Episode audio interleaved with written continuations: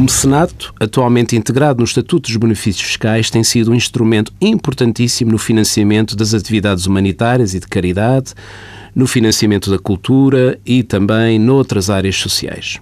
Sem o mecenato, muitos eventos culturais e muitas manifestações de cariz social ficariam por realizar.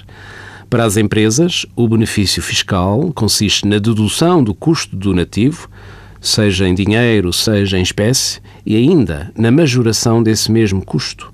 Existem várias percentagens de majoração em função da entidade donatária e em função do objetivo do donativo.